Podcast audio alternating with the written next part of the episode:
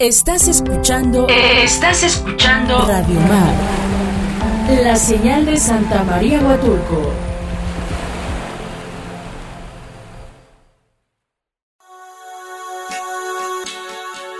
Hola, mi nombre es Ana Karina Páez Covarrubias y te estaré acompañando en tu espacio holístico. Tu espacio para sanar, mirarte, escucharte, reconocerte en todos tus cuerpos y dimensiones. Hablaremos de temas como espiritualidad, energía, vibración, prosperidad, almas gemelas y mucho más. Acompáñanos a adentrarnos en este maravilloso mundo holístico.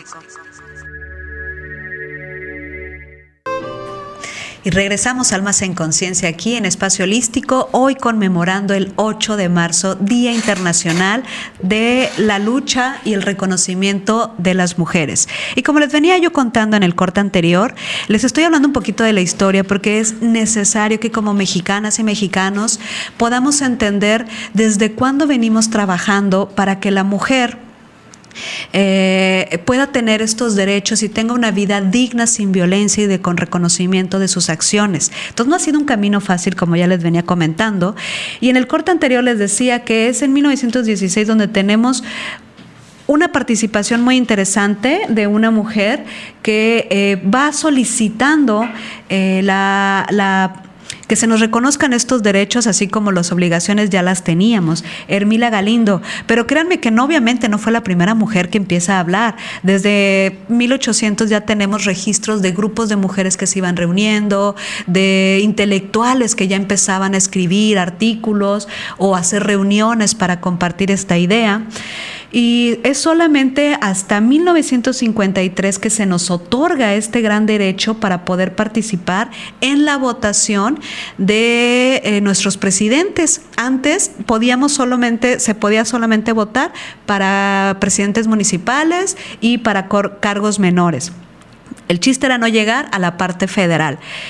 Y bueno, les iba a comentar, me quedé justo en este pedazo de que Miguel Alemán ofrece otorgárseles a las mujeres en el ámbito municipal en la participación del voto y subirlo al federal para que ya pudieran ellas también este, ejercer este derecho.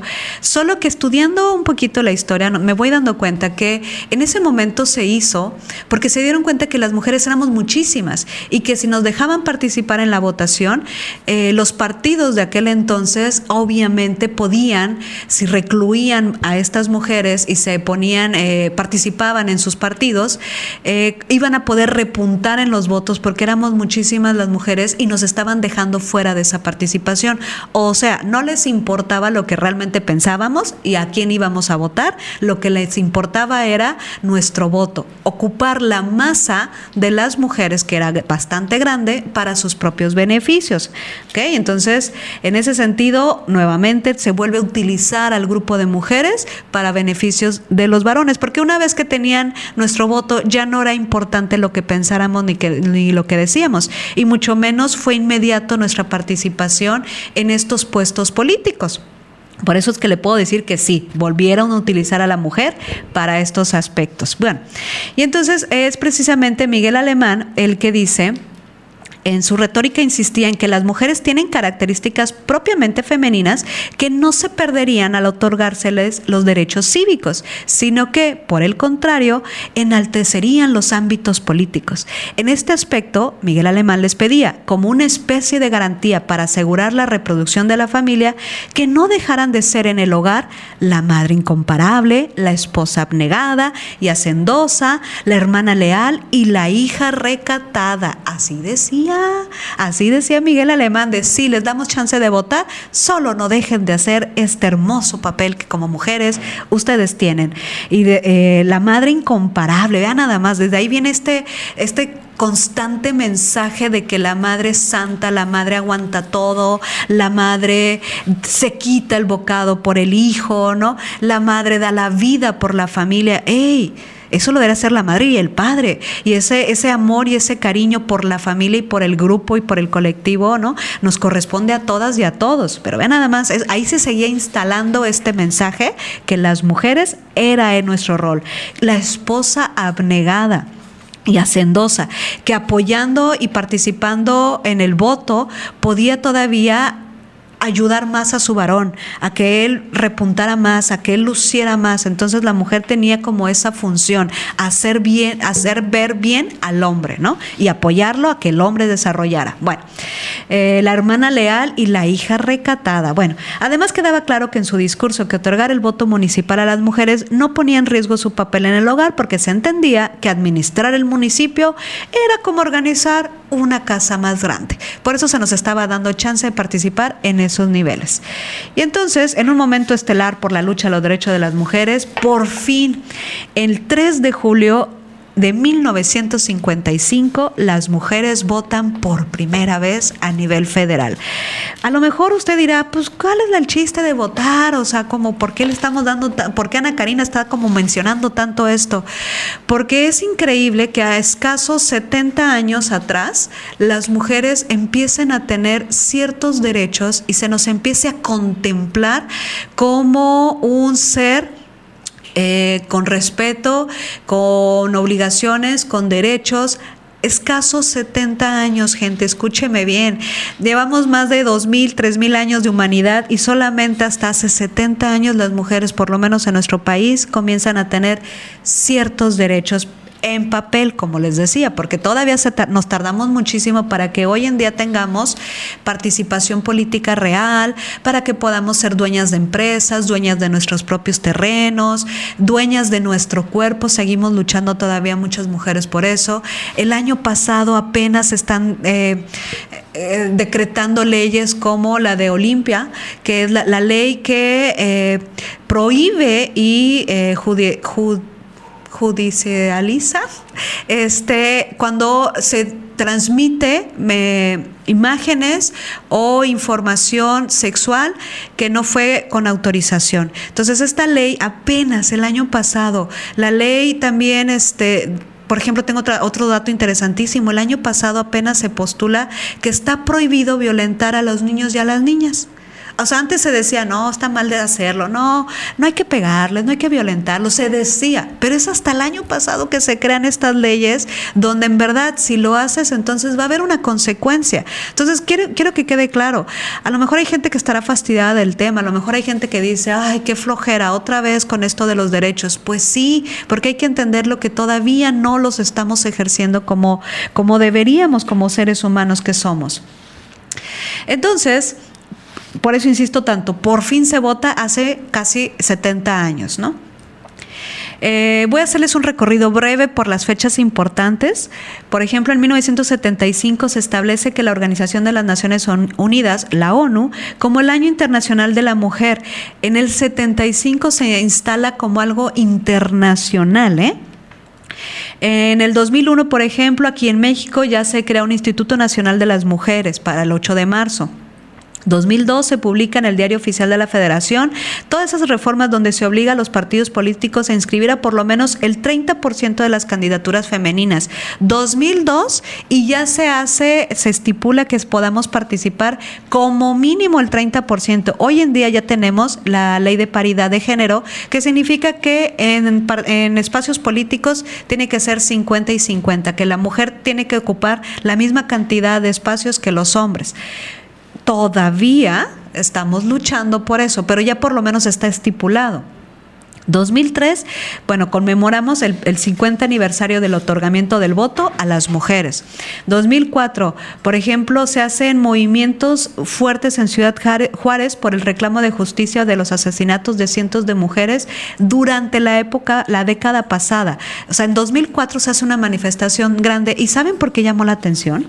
Porque actrices de talla internacional como Jane Fonda, Christine Latin y Sally Field y la escritora Eve Eh, eh, participan en esta marcha que sucede en la ciudad de la ciudad Juárez de México para manifestarnos por todos los feminicidios y desapariciones mujeres, de mujeres que llevaban más de 10 años sucediendo en esta zona. Sea, imagínense, repuntamos por algo así tan de, grave y de terrible. En el 2006 se crea la Ley General de la Igualdad entre mujeres y hombres. 2006. Y por fin nos dicen, sí es cierto, las mujeres y los hombres son iguales. 2007 se crea la Ley General de Acceso a las Mujeres a una, libre, una vida libre de violencia. 2007 y se nos considera que tenemos derecho a vivir una vida libre de violencia. Lo triste es, 2021, si yo le diera los datos estadísticos y datos de carpetas de investigación que se abre por la violencia hacia las mujeres es terrible. El año pasado, más de 20 mil mujeres desaparecidas. Mujeres desaparecidas significa muchas de ellas asesinadas, significa muchas de ellas secuestradas para trata de blancas, para explotación sexual, para venta de diferentes formas de su cuerpo. No son 20 mil mujeres que quién sabe dónde andan, que a lo mejor andan paseando, cotorreando. No, son 20 mil mujeres desaparecidas que muchas de ellas estarán sufriendo terribles vejaciones. Eh, por ejemplo, las llamadas a 911 pidiendo la ayuda porque hay violencia intrafamiliar. Ah, por ejemplo, las llamadas de abuso sexual o violaciones, son altísimos los números. Es, es doloroso dar siquiera esas cifras porque estamos hablando de mujeres, de niñas, de adolescentes que están sufriendo todavía el día de hoy terribles eh, vejaciones a su cuerpo, a su dignidad, a su conciencia. Y lamentablemente el COVID, que ese es otro tema que también hay que tocar, la pandemia vino a exacerbar estos datos, estos casos. La pandemia de salud que vivimos, lo que nos vino a mostrar es la pandemia social que venimos viviendo desde hace muchísimos años. Una pandemia social porque se lastima y se denigra, se abusa y se mata a mujeres y niñas. Entonces, eh, este, este, el año pasado se vieron unos datos terribles estaba escuchando en una, en una conferencia que a nivel mundial la violencia hacia la mujer se había estimado en un 30%, ¿no? Y que desde el año pasado o a finales del año pasado la estadística surgió en un 300% había avanzado la violencia hacia las mujeres. Se multiplicó de manera terrible todo este encierro.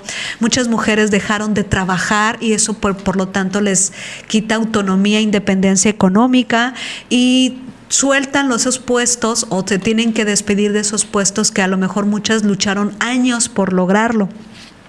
Y bueno, entonces voy a seguirles hablando en los siguientes dos cortes que nos quedan de datos importantes y también al final de qué podemos hacer como sociedad para cambiar y transformar esta realidad. Regresamos.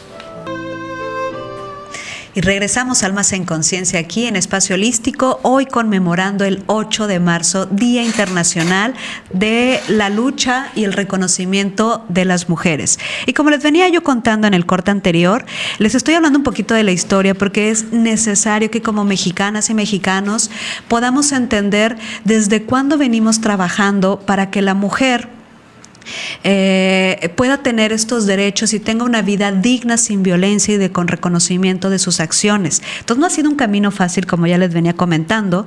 Y en el corte anterior les decía que es en 1916 donde tenemos una participación muy interesante de una mujer que eh, va solicitando eh, la, la que se nos reconozcan estos derechos, así como las obligaciones ya las teníamos. Hermila Galindo, pero créanme que no, obviamente no fue la primera mujer que empieza a hablar. Desde 1800 ya tenemos registros de grupos de mujeres que se iban reuniendo, de intelectuales que ya empezaban a escribir artículos o hacer reuniones para compartir esta idea y es solamente hasta 1953 que se nos otorga este gran derecho para poder participar en la votación de eh, nuestros presidentes. Antes podíamos solamente, se podía solamente votar para presidentes municipales y para cargos menores.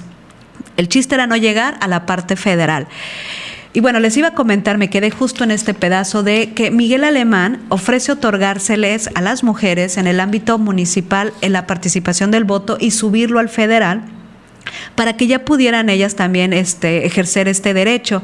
Solo que estudiando un poquito la historia, me voy dando cuenta que en ese momento se hizo porque se dieron cuenta que las mujeres éramos muchísimas y que si nos dejaban participar en la votación, eh, los partidos de aquel entonces obviamente podían, si recluían a estas mujeres y se ponían, eh, participaban en sus partidos, eh, iban a poder repuntar en los votos porque éramos muchísimas las mujeres y nos estaban dejando fuera de esa participación.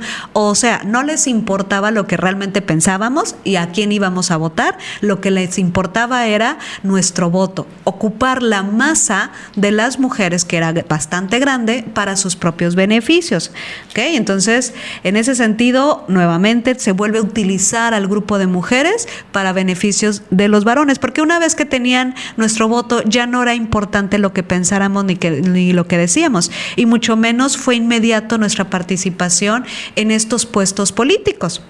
Por eso es que le puedo decir que sí, volvieron a utilizar a la mujer para estos aspectos. Bueno, y entonces es precisamente Miguel Alemán el que dice en su retórica insistía en que las mujeres tienen características propiamente femeninas que no se perderían al otorgárseles los derechos cívicos, sino que, por el contrario, enaltecerían los ámbitos políticos.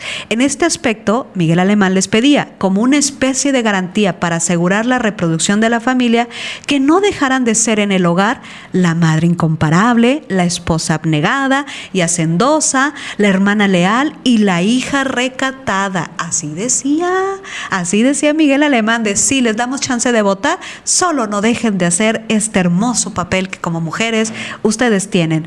Y de, eh, la madre incomparable, vean nada más, desde ahí viene este, este constante mensaje de que la madre es santa, la madre aguanta todo, la madre se quita el bocado por el hijo, ¿no? La madre da la vida por la familia. ¡Ey! Eso lo debe hacer la madre y el padre. Y ese, ese amor y ese cariño por la familia y por el grupo y por el colectivo, ¿no? Nos corresponde a todas y a todos. Pero vean nada más, ahí se seguía instalando este mensaje que las mujeres era en nuestro rol.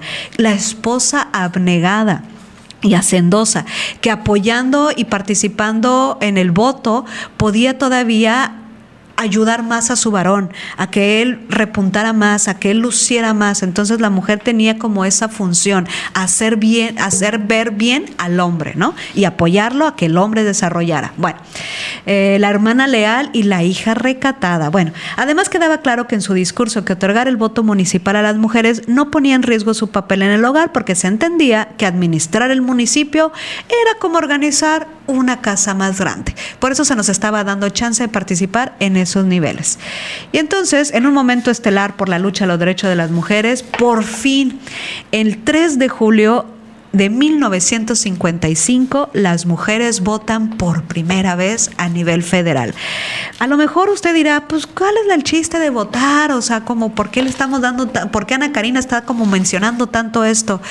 Porque es increíble que a escasos 70 años atrás las mujeres empiecen a tener ciertos derechos y se nos empiece a contemplar como un ser eh, con respeto, con obligaciones, con derechos, escasos 70 años, gente, escúcheme bien.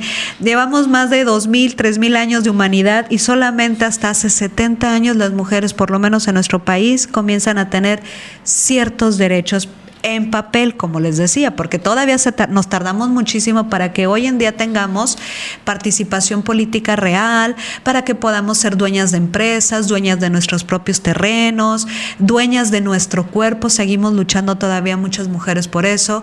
El año pasado apenas están eh, eh, decretando leyes como la de Olimpia, que es la, ley que eh, prohíbe y judicializa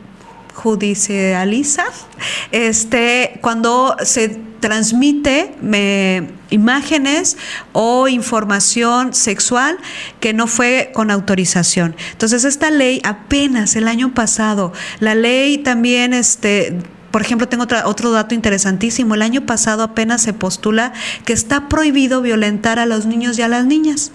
O sea, antes se decía, no, está mal de hacerlo, no, no hay que pegarles, no hay que violentarlos, se decía, pero es hasta el año pasado que se crean estas leyes donde en verdad si lo haces entonces va a haber una consecuencia. Entonces quiero, quiero que quede claro, a lo mejor hay gente que estará fastidiada del tema, a lo mejor hay gente que dice, ay, qué flojera, otra vez con esto de los derechos. Pues sí, porque hay que entender lo que todavía no los estamos ejerciendo como, como deberíamos como seres humanos que somos.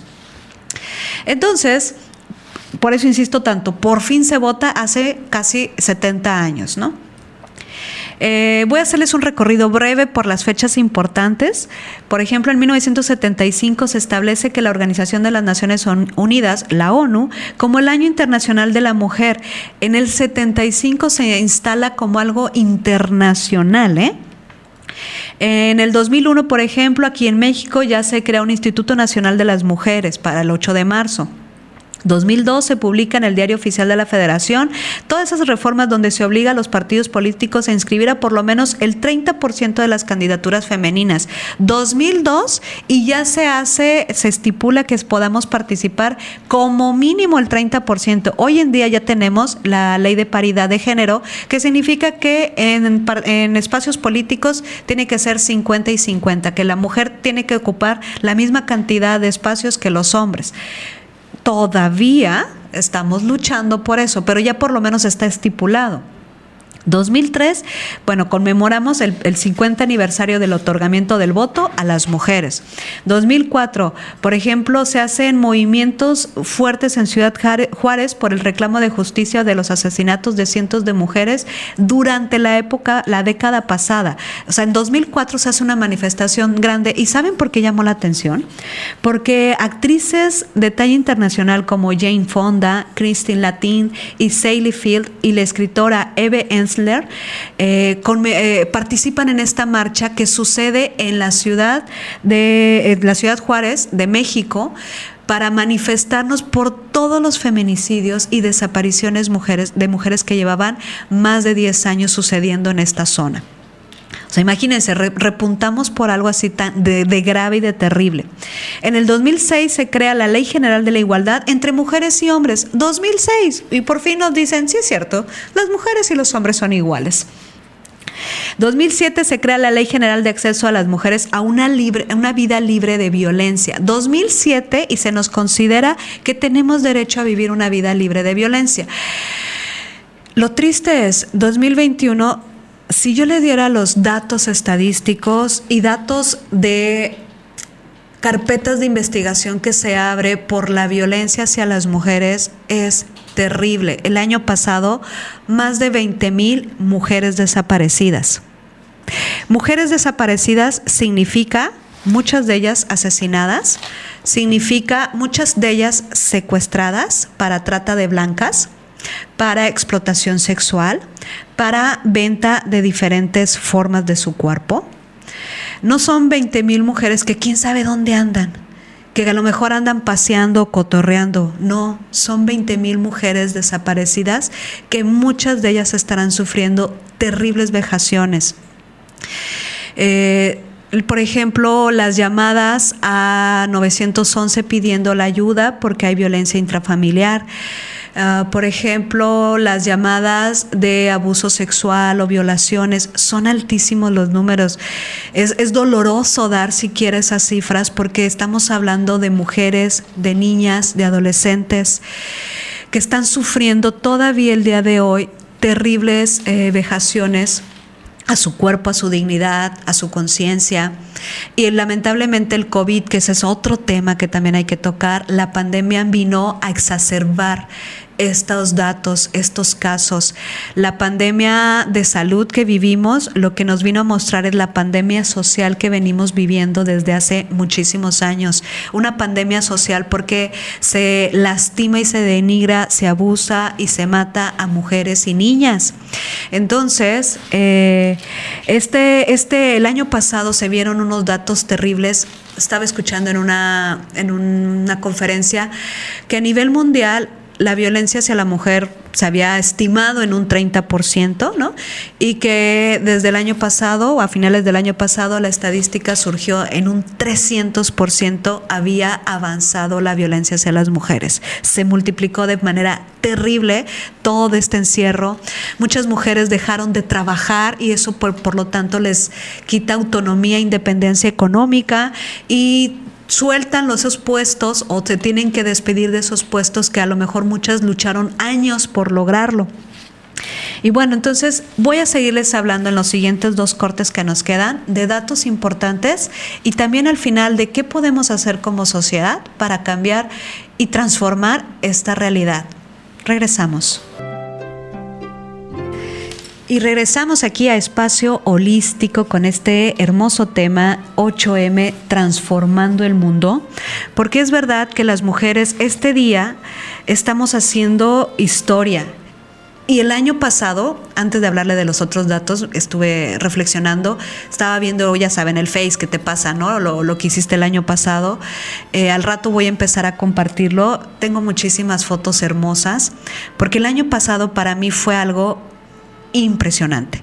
Ver cómo las mujeres salieron al mundo. Hay unas fotos que erizan la piel de México, ¿no? México, la, Avenida Reforma, este, toda esta zona del centro, cómo lo pintamos de color morado, la participación de cientos y cientos y cientos de mujeres, niñas, adolescentes, mujeres mayores, este, hombres también que participaron, porque los hombres se están sumando a esta lucha, lo cual agradezco profundamente, lo cual les felicito que también estén entendiendo que este, este esfuerzo es para todas y todos, pero el año pasado en verdad fue algo impresionante a nivel mundial, ver estas imágenes de Argentina, de Alemania, de España, de Francia, de este, les decía de México y en diferentes ciudades de México, Veracruz, bueno, fue una marcha, bueno, ya saben, soy de Veracruz, entonces obvio estuve al pendiente de qué hicieron por allá la gente, ¿no?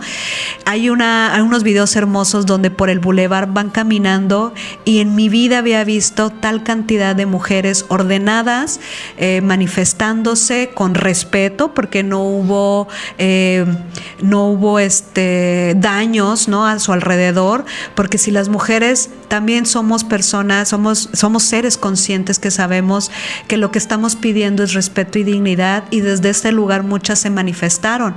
Entonces hay un video hermoso donde está el bulevar y se ve la cámara cómo va recorriendo metros y metros y metros y metros y las mujeres caminando con sus consignias, acompañándose, cantando juntas por un bien común, ¿no? Entonces Veracruz estuvo hermoso, Mazatlán estuvo hermoso, Guadalajara, eh, la Ciudad de México, en Monterrey hubieron muchas ciudades, Tabasco, en Yucatán también, en Mérida estuvieron este, participando muy activas las mujeres. Entonces, si ustedes quieren echarle una ojeadita, eh, porque precisamente el año pasado no teníamos, en las fechas del 8 de marzo, todavía no teníamos el problema de pandemia tal cual dentro del país, entonces hubieron unas manifestaciones extraordinarias. Y sí fue un poco impactante para mí como por primera vez en un año salimos tantísimas, porque han salido, hemos salido en los otros años, pero el año pasado fue algo brutal, fue algo extraordinario a nivel mundial, y como a las escasas dos semanas, me parece, todos encerrados, todos a guardarse, todas y todos a, estar en casa por salud, para protegernos, pero creo que fue algo tan impactante ver cómo un día salen miles cientos de miles y en poco tiempo tenemos que guardar a todas esas mujeres. Bueno, pues todas esas mujeres que salimos a marchar, la gran mayoría sufre de violencia. Por eso la, gravedad del, tema de la pandemia, porque al guardarse, dejamos de salir estos espacios donde tal vez podíamos pedir ayuda, donde muchos varones también, que son los, los que más violentan, y lo lamento varones, hay, hay, hay varones que me dicen, ¿por qué nada más se nos ataca a los hombres? O la gran pregunta, ¿por qué, ¿por qué esta lucha es a favor de las mujeres si los hombres también sufrimos de violencia? Y tienen toda la razón de hacerse esas preguntas y qué bueno que se las hagan porque eso nos permite el debate. Y yo les voy a tener la respuesta perfecta para eso, porque cuando uno va y revisa quién dañó a la mujer, el 95%, 98% son varones. Porque estadísticamente los, los que asesinan, los que violan, los que secuestran, los que abusan, los que eh, tienen mayores puestos, los que ganan más dinero, los que al final son propietarios de tierras, ¿no? Todo esto información, al final son los varones los que más eh, eh, tienen estas acciones. Por eso es que el 8 de marzo es el día hacia la mujer y la lucha de la mujer el tema del feminismo no tiene nada que ver con que estemos en contra de varones. No queremos ser mejores que ustedes, no queremos que sufran lo mismo que nosotras sufrimos, no queremos que estén en el lugar donde ustedes como varones nos pusieron. Lo que lo único que está pidiendo el feminismo y estas luchas es igualdad, respeto, equidad, dignidad. Bien sencillo, no debería ser tan grave. Pero como todavía tenemos que deconstruir muchísimas eh, creencias y de muchísimos eh, pensamientos arcaicos, bueno, pues por eso todavía estamos trabajando nosotras las mujeres en favor de nuestros derechos. Entonces no se trata de competir con ustedes, varones, relájense. ¿eh? Y varones, si ustedes se incomodan o, creen que, que ustedes también sufren, yo lo que les he dicho, perfecto, levántense, hagan sus grupos, hagan sus manifestaciones, pídanle al gobierno, pídanle al municipio, pidan a, otros varones que los respeten, pidan eh, mejores eh, condiciones laborales como lo han hecho por muchos años. O sea, nadie les está diciendo que no lo hagan, solamente queremos que comprendan por qué la mujer se enfoca en este día con estos temas.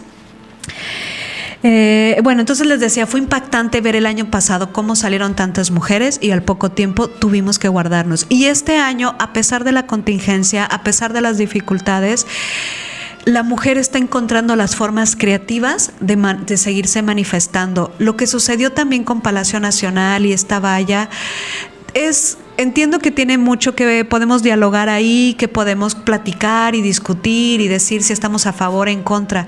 Lo que a mí me maravilló fue en la noche ver unas fotos donde la mujer, que nada la para, más que sus propios miedos y la violencia que otros puedan ejercer sobre ella.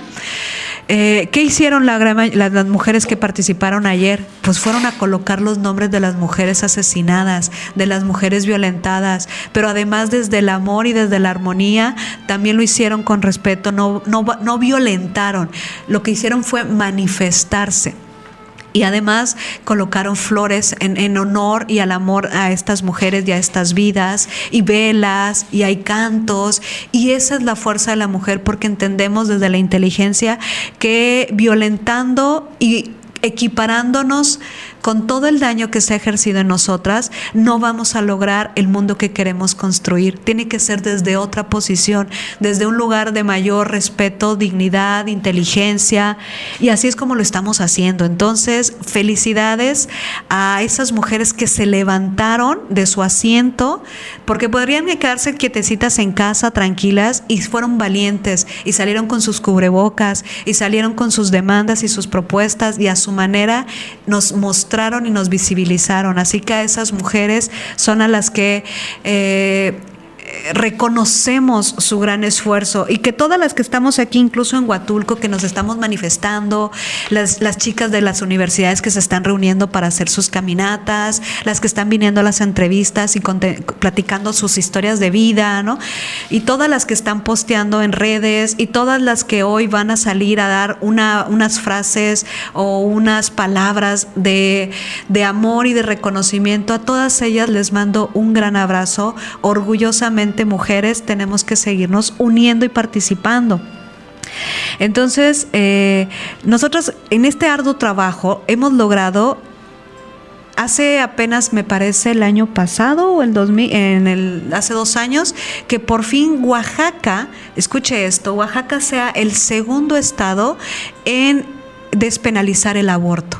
Hace 12 años lo hizo la Ciudad de México, como la única ciudad en todo el país que se despenalizó el aborto y donde se nos da una vida y una sexualidad digna, ¿no? De poder hacer eh, uso de nuestro cuerpo, de poder eh, decidir sobre nuestro cuerpo de la mejor manera que nos convenga. Hace 12 años sucedió en la Ciudad de México, el hace dos años sucede en Oaxaca y poco a poco otros estados se han ido sumando y ha sido una lucha constante, pero para que vean cómo estamos de rezagadas todavía nuestros derechos, que todavía tenemos que seguirlos este, luchando y, exigiendo. Eh, bueno, y entonces, por ejemplo, también hubo otro movimiento, el Me Too, que también fue muy sonado en el 2017, donde nos unimos las voces para decir quién más ha sido violentada, quién más ha sido abusada, quién más ha sido dañada.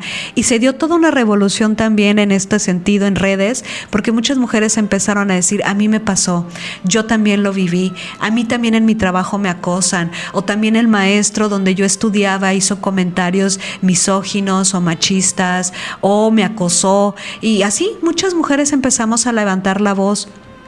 Tanto que incluso tuvo que surgir otro movimiento que es el yo te creo, porque obviamente empezaron a contrarrestar esta información de, de, las mujeres que levantaban la voz y que no les querían creer o que estaban exagerando o que decían el típico comentario, ¿y por qué ahora lo dicen?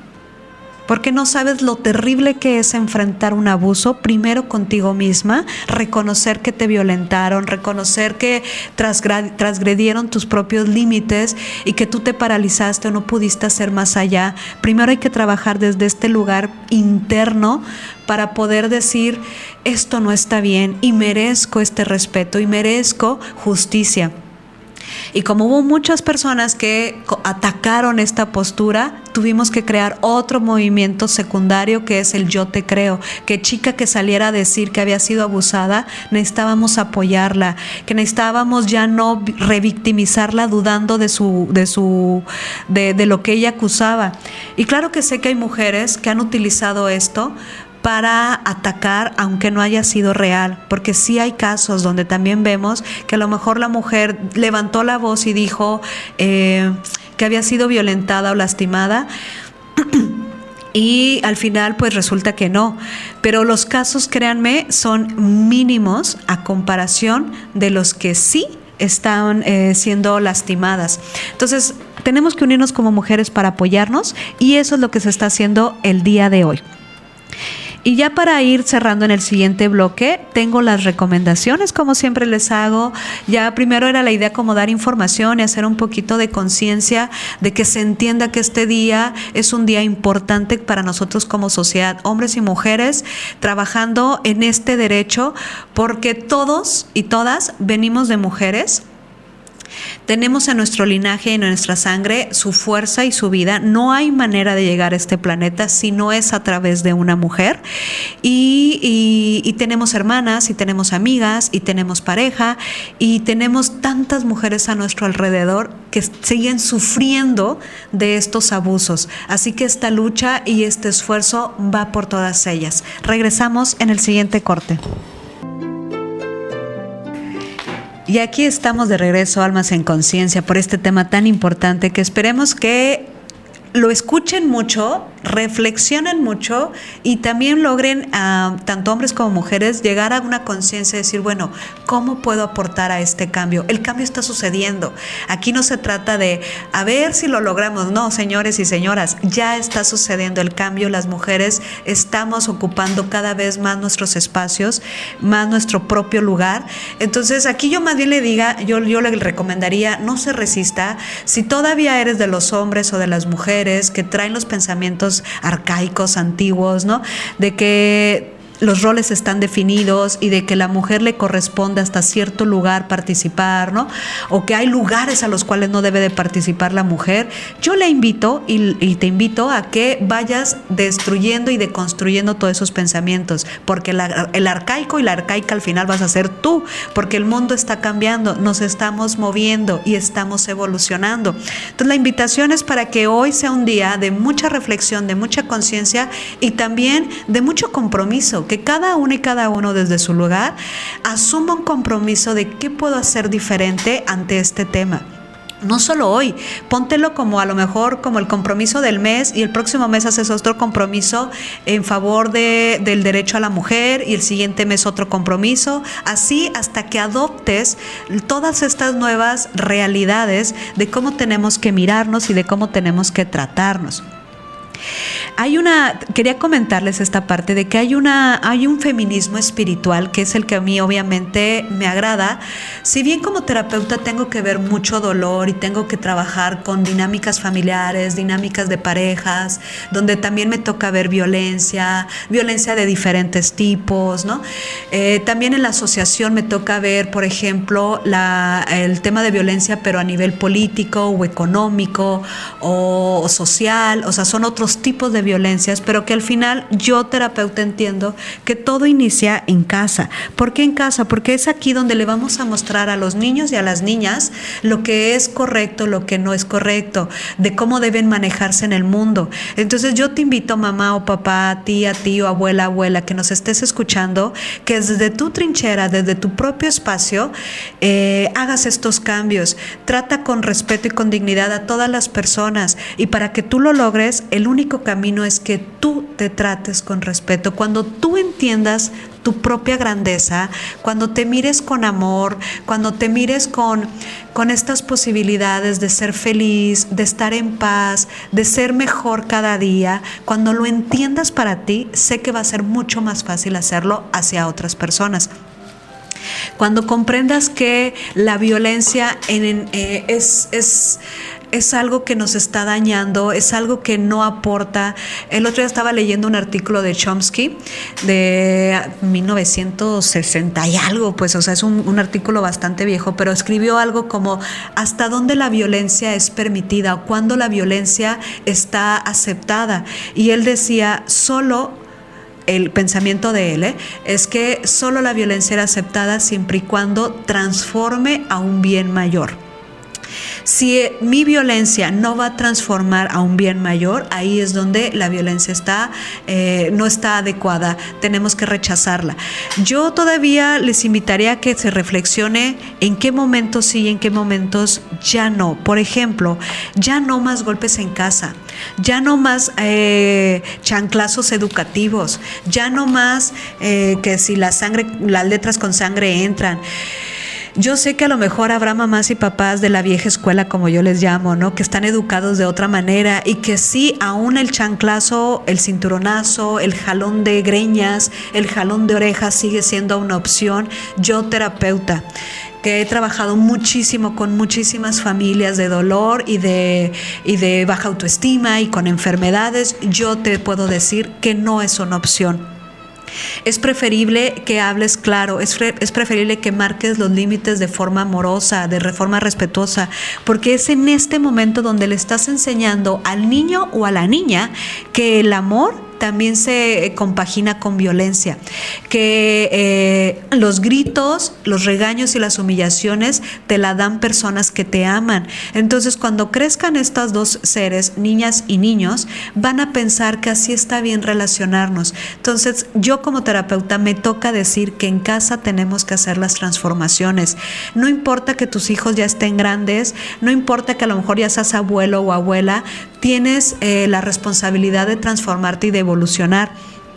Así que desde tu trinchera y desde tu espacio, seas hombre o mujer, la consigna el día de hoy es reflexionar, eh, transformar, cuestionarnos y comprometernos a cambios.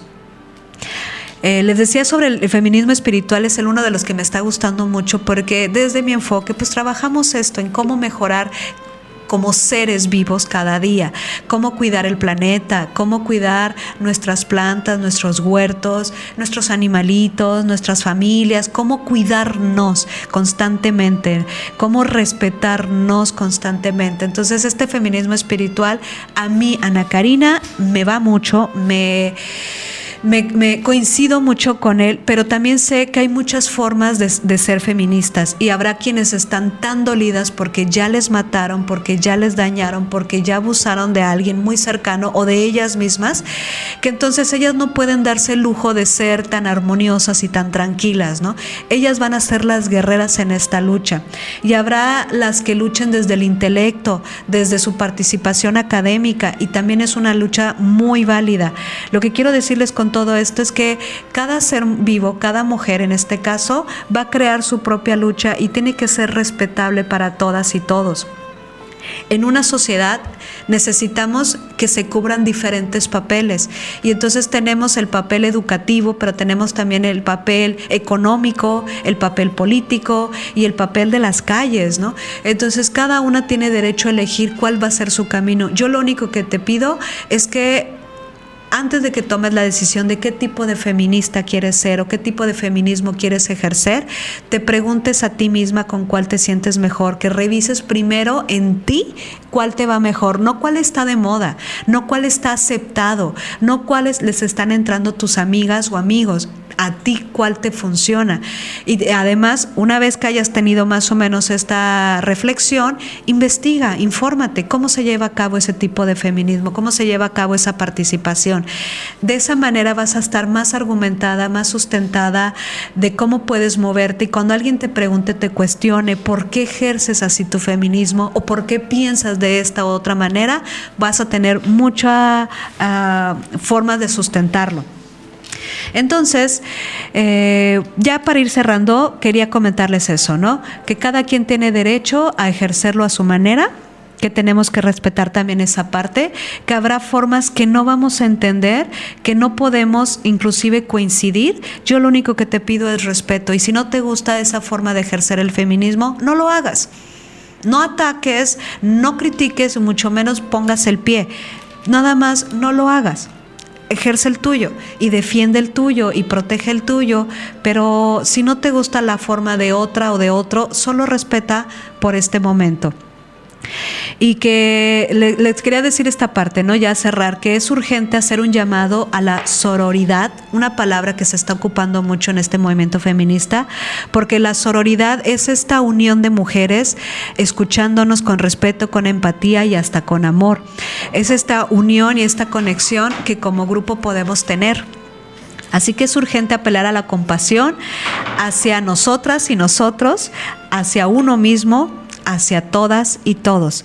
Hoy más que nunca, las cárceles y hospitales están llenos de gente dolida y, profundamente dañada. Y eso es donde podemos también nosotros empezar a hacer los cambios, desde nuestra humanidad, desde nuestra familia, desde el colectivo en el que nos reunimos ejerzamos el respeto, entreguémoslo, sepamos que atrás de cada cara y dentro de cada cuerpo hay mucho dolor y hay muchas heridas que tenemos ya que ir sanando. Y ya por, por último, quiero cerrar con esta frase que me gustó muchísimo y que se las quiero compartir. Hoy, Ana Karina, hoy declaro vida para mí y para las mujeres que amo, que amé y que amaré. Hoy 8 de marzo declaro sentirme a salvo, sentirme plena e íntegra. Y hoy declaro que 8M es un día con nosotras, desde nosotras y para nosotras. Y como cada día lo es y lo tiene que ser. Hoy, 8 de marzo, me declaro viva, me declaro digna y me declaro fuerte para mí y para todas y todos. Y de esta manera ya hago mi cierre, que con mucho cariño eh, les compartí este programa. Hay muchísima información, no podía reducirlo a 45 minutos les invito a que se interesen, les invito a que se informen, les invito a que lean. Hay muchísima, muchísima información en verdad y que sea un tema que ya se ponga sobre la mesa dentro de las familias, que ejerzamos el respeto y la dignidad a todos los miembros de nuestro grupo y no porque sean niñas o niños, pensemos que son plantitas y que estos seres pequeñitos no piensan y no sienten. Es el peor error que se cometió en nuestra humanidad creer que los infantes son como plantitas o como objetos Que no piensan, no sienten, no opinan y no tienen nada que aportar. Tenemos que deconstruir esa idea, porque los pequeños y las pequeñas nos están escuchando y nos están observando y están aprendiendo.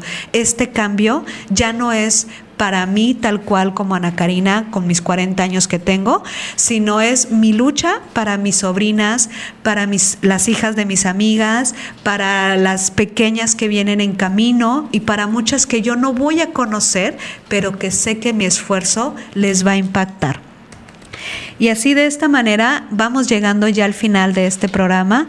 Me despido por ahora, almas en conciencias. Les envío un gran abrazo de corazón. Les deseo un gran día de reflexión, una semana de mucho compromiso y un año, un mes, una eternidad de respeto, de dignidad y de amor.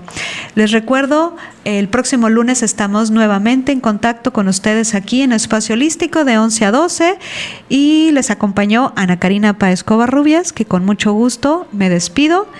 Pero no sin antes decirle que nos sigan acompañando en Radio Mar porque aún tenemos mucho más.